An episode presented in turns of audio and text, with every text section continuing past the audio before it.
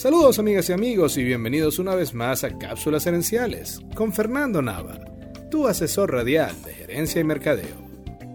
La existencia de tu empresa depende de la satisfacción de tu cliente. Por eso esta semana te estoy presentando historias legendarias de servicio al cliente. Todos tenemos historias de maltratos y problemas con aerolíneas. Sin embargo, de vez en cuando hay buenas historias, y acá te voy a presentar dos de ellas. La primera historia tiene su origen en una tragedia. Una noche, un señor llamado Mark recibió una llamada terrible. Su nieto, de tres añitos, estaba en coma por culpa de una golpiza que le había dado su yerno. El niño iba a ser desconectado al día siguiente a las 9 de la mañana. Y el señor Mark quería estar junto a su hija para apoyarla en ese terrible momento.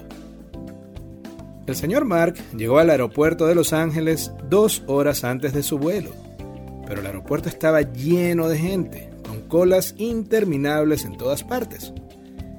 Para cuando al fin el señor Mark logra pasar la oficina de seguridad, Salió corriendo descalzo, con sus zapatos en la mano, hacia la puerta correspondiente. El vuelo salía a las 11 y 50 y ya eran las 12 y 5 minutos. Mientras corría pensaba que había perdido el vuelo por 12 o 15 minutos, pero al llegar a la puerta vio que aún lo estaban esperando. Subió con lágrimas en los ojos al avión y le dio las gracias al piloto. El piloto le dio el pésame y le dijo, este avión no se podía ir sin mí y yo no me iba a ir sin usted. Ese piloto pudo haber sido despedido por retrasar el vuelo, pero la aerolínea Southwest, en cambio, lo felicitó y dijo estar orgulloso de las acciones de su piloto. La otra historia ocurre en una aerolínea llamada Frontier.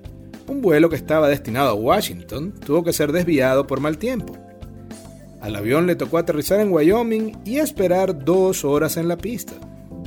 El vuelo, que normalmente tomaba tres horas, ya llevaba siete. Cuando de repente el piloto anuncia por el sistema de sonido que había ordenado pizzas para todo el mundo. Recuerden que el retraso fue por mal tiempo, no por culpa del piloto ni de la aerolínea. Sin embargo, el piloto entendió la frustración de sus pasajeros y decidió comprar 30 pizzas de su propio bolsillo.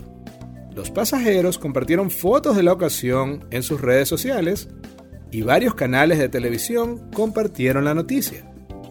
Tengan en mente que en las grandes aerolíneas, los equipos de vuelo son evaluados por su puntualidad y un retraso puede costarle a un piloto una multa o incluso despido.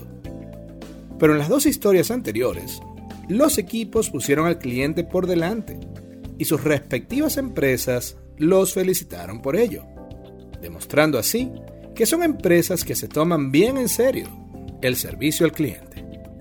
Amigas y amigos, gracias por su atención. Cápsulas Herenciales es para ustedes. Así que si quieres sugerir un tema para discutir aquí en el podcast, envíanos un mensaje a Cápsulas Herenciales en Facebook o Instagram. Seguiremos esta conversación en la próxima edición de Cápsulas Herenciales. Hasta entonces recuerda, tu éxito lo construyes con acciones, no con ilusiones. Cápsulas gerenciales.